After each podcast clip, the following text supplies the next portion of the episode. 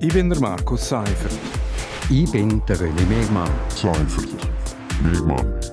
Seimer. Gemeinsam sind wir Seimer. Seimer. Seimer. Seimer. Und das hat uns in dieser Woche bewegt. Seimer. Willkommen zu Seimer auf RSO. Seimer das steht für Seifert und Mehrmann und wir reden jeden Freitag über ein aktuelles Wochenthema. Heute sind wir wieder zurück nach einer längeren Pause und das Thema heute Radio Südostschweiz kriegt Konkurrenz beim Rennen um die Sendekonzession in Graubünden und Glarus.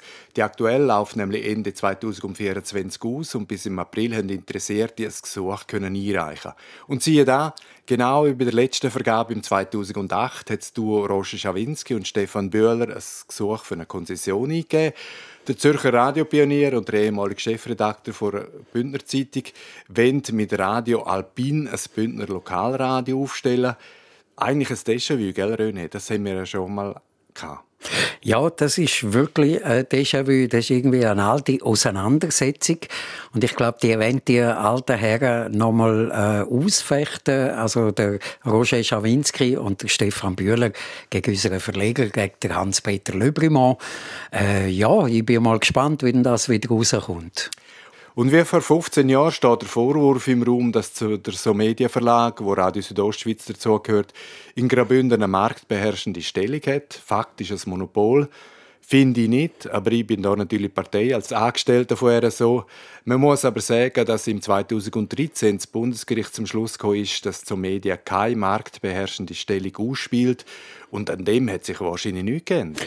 Nein, ich glaube auch nicht, dass sich an dem viel, viel geändert hat. Also, äh, ja, klar, wir sind ein grosses regionales Medienunternehmen. Es gibt nicht viel gleich grosse Konkurrenten daneben. Äh, die Frage ist ja, wird das jetzt ausgenutzt, oder? Oder wird das eben nicht ausgenutzt? Und, äh, ich glaube, das ist gleich wie 2013. Das wird nicht ausgenutzt. Es gibt auch Konkurrenz.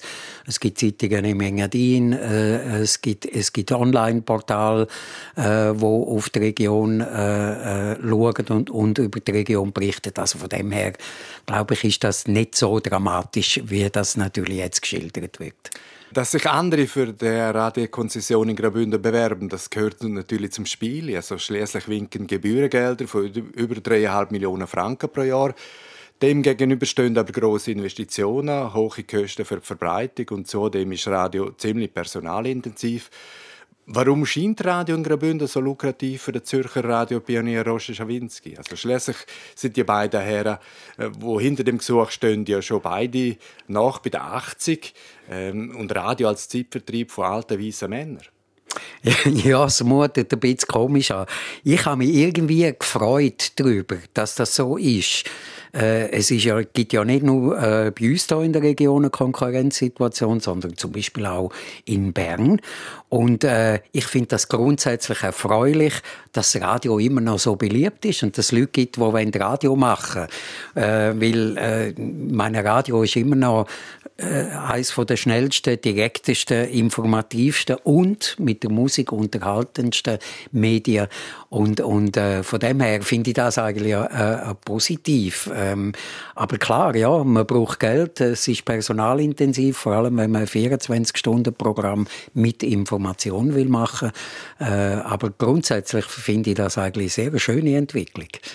Also letztes Mal ist ja der Roger Schawinski mit seinem Plan der Radio Südost gescheitert, äh, was auch das mal sicher wieder für uns das Radio spricht sind 35 Jahre Erfahrung mit Radio im Berggebiet. Und was Duo Schawinski-Böhler bieten kann, das kann man noch nicht genau abschätzen. Also die detaillierten Gesuche werden erst Mitte Juni beim Bundesamt für Kommunikation aufgeschaltet und bis dann ist schwer einzuschätzen, wie ernst man das Konzessionsgesuch von Radio Alpin nehmen muss. Das ist wirklich so. Also ähm, eben, man, man, man kann es nicht beurteilen. Man, man kennt die Konzessionsgesuche noch nicht. Äh, ich habe mir dann schon überlegt, was könnte denn der Xavi machen und da gibt es sicher äh, Synergien, wo, wo man kann nutzen mit Radio 1 Details und so, aber äh, was da grundsätzlich dahinter ist, das kann man im Moment einfach noch nicht beurteilen. Und es ist dann spannend, einmal beide Gesuche äh anzuschauen und, und gegenüberzustellen und zu schauen, welches was macht und Ja, äh, das werden wir dann sehen. Im Juni werden wir mehr wissen. Und da werden wir sicher das genauer anschauen. Aber wir machen einen Schlusspunkt an dieser Stelle. Das ist Seimer Nummer 115. Seimer gibt es jeden Freitag hier auf RSO und auch als Podcast.